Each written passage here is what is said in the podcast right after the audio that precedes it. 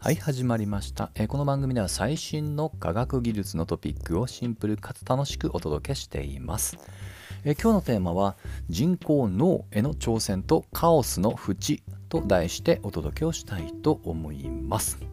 え人工脳ブレインの方ですね、えついにまあ人工的に脳を作ろうというねまあ挑戦ってものが進んでおると、まあ、そういった話をしようと思うんですがもちろんねまだまだ、えー完成というにはまだまだ道半ばですが、えーこれをですね部分的にまあ表現をしたっていうね研究成果がつい最近日本の研究グループからありました。で部分的にというのは要は神経細胞の、まあ、原理的な動きというものを、えーうまくね技術を使って表現できたっていう話なんですね。で一応念のため確認なんですけど脳の中にはだいたいね、まあ、数千億個のニューロンと呼ばれている神経細胞が、まあ、それこそ網状にねお互いがつなぎ合った状態でその間を電気信号がやり取りをしているとまあよくね、超エコなコンピューターとも呼ばれることもあります。基本的には電気信号と。まあ、ただね、そんな簡単な話ではなく、やはりある程度敷地があって、その敷地を超えたら次のニューロンに電気信号を渡すというね、まあ、こういったまあバケツリレーの、まあ、ようなものが複雑などうも、まあ、ルールで行われているようなんですね。でですので、そういったルールに基づくので、どうしてもその電気信号と言いましたけど、常にね、一定の電気が流れているわけじゃなく、えピッピッとね、それこそ旗振り信号みたいな形で、ピーキーな形の、えーまあ、情報がやり取りされてるわけですと。で、この、まあ、ピークのようなね、えーまあもしくはスパイクってよく言うんですけど、こういった、まあ、電気信号の波形というものを表現するときに、最近注目されている、まあ、まあ、どういうんですよね、デバイスって言ったらいいですかね、まあ、ハードウェアとしての装置、もしくは素材っていうのに、イオニクスというものがあります。よくイオニクス素子というような表現もよく使います。でこれは実はもうあの数年前にも、えーこの我々の視覚目これを人工的にま表現をするデバイスとしても実は同じようなプレスっていうものが発表されています。まあ、この辺りはね、もし関心ある方は、まあ、人工視覚、目の方ですね、人工視覚とかで検索すると見つかります。で、この時の、えこのイオニクス素子ってものを今回の人工脳の部品にも使ってるんですね。で、当然ですけど、目の、まあ、具体的な仕組みと、やはり脳っていうのは、まあ、違います。まあ、特にね、静止画像であれば、やはりある程度ね、決まった情報っていうのを入力に、まあ、信号として流し込んで、それを、ま、ガチャガチャ処理をして、脳の中で復元をすると。ただし脳になってくると当然ながら時間軸によって違う情報を受け取ってきますのでままたより複雑な処理になってくるわけです。で今回その時系列の処理なんですけどもえ脳の短期的な記憶を、まあ、司るこの辺りに近い、え動きをする計算方法ってのを採用しています。これ実はのリザバー計算って表現をします。まあ、 reserving computing っていうね、まあ、そういった表、まあ、 reservoir computing っていう表現もするときもあります。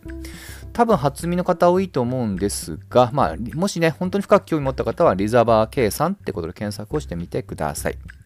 リザーバーというのは、まあ、ある、まあ、あえて日本語で和訳すると、えー水を溜める貯水池ですね。貯水の池に例えられますと。貯水池に、例えばですけど、まあ、あの、水たまりみたいな池だと思っても構いません。そこに石を投げ込むと、当然ですけど、波紋がね、波立って波紋が生じますよね。で、これもしね、石の情報がなくって、波紋だけを見ると仮定すると、当然ですけど、石の大きさ、場合によっては、その投げ込む速さによって、波の形状変わってきますよね。で、この波の情報から石を逆算をして推計していこうと。まあ、要はね、シンプルとそういうことだと思ってください。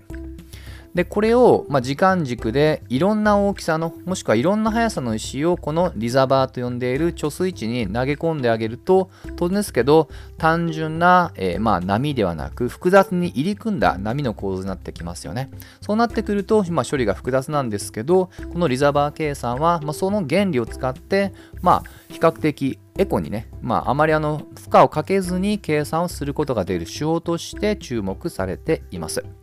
で今のよく AI 人工知能っていうのはディープラーニングもしくは深層学習が主流ですその中にもいくつか、えー、やはり強み弱みがあって今テーマになっている時系列処理で言うと RNN というね、位置手法が有名です。ただこれ結構一般論ですけど、負荷がかかるので、えー、まあ、そのまあ代替案としてリザーバー計算を使う時もあると。まあ、もしくはね、あまりこの言葉遊びはね、意味はないんですけど、まあ、RNN のね、一つの、まあ、特殊な計算方法の一種だと思ってもらっても構いません。ま、いずれにしましても、えー、この、えー、イオニクス素子というね、ちょっとね、ユニークな、ま、デバイスと、あとは、ソフトウェア上の計算としては、このリザバー計算を組み合わせることで、従来の、まあ、同じような試みの 大体、まあ、10分の1以上に、まあ、負荷がね、効率化できたよっていうね、そういった研究発表だと思ってください。で、興味深いのが、まあ、こういった実験を行っていくときに、えとある現象ってものを確認できたと。それがタイトルにあるカオスの淵なんですね。で、これもこれでね、ちょっとあの、この分野を初めて聞く方には初耳だと思いますが、よくあの、人工生命の分野で、この言葉はね、よくあの多用されます。もともとは、まあ、とあるね、研究者が、このカオスの縁、まあ、要は、秩序と無秩序、この間のヘリのところで特殊な動きをしているっていうね、その動きをまあ、発見した方がいます。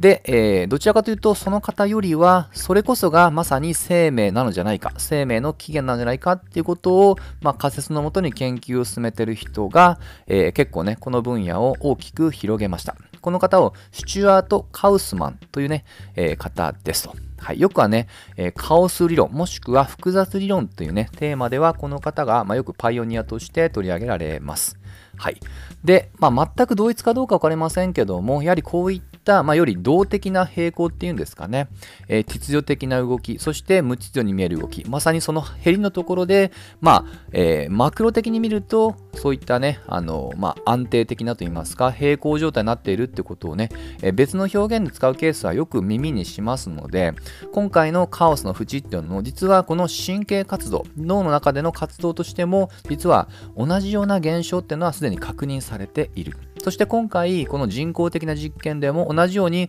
カオスの縁っていうものの、えー、まあ、ような挙動をしているってことが確認できたので、これはまさに人工的に脳を作ったんじゃないかってことに一歩近づいたって言われているゆえになってくると。はい。まあちょっとね、いろんな分野のテーマが込み入ってきてはいますけども、まあただね、人工生命も基本的には、やはり人工的に人間の知性、ないしは、まあ、生命ってものを実現していこうっていう試みとしては、まあベクトルとしては似てはいますので、今回の実験っていうのがね、もしかしたらね、まあ全てじゃないかもしれませんけど、部分的にはこれから発展性の余地は高いのかなと想像します。はい。まあですのでね、なかなか脳は、まあ、あの、体の中にありながら、まあ、ある意味一番謎な部位としても有名ですけど、今回の試み自身がより脳の理解、ないしは生命の探求に一歩続いたという意味では、ちょっとね、期待が持てる研究発表ではございました。はい。ぜひね、脳については今年もウォッチし続けていきたいと思います。ということで、今回はここまで。また次回一緒に楽しみましょう。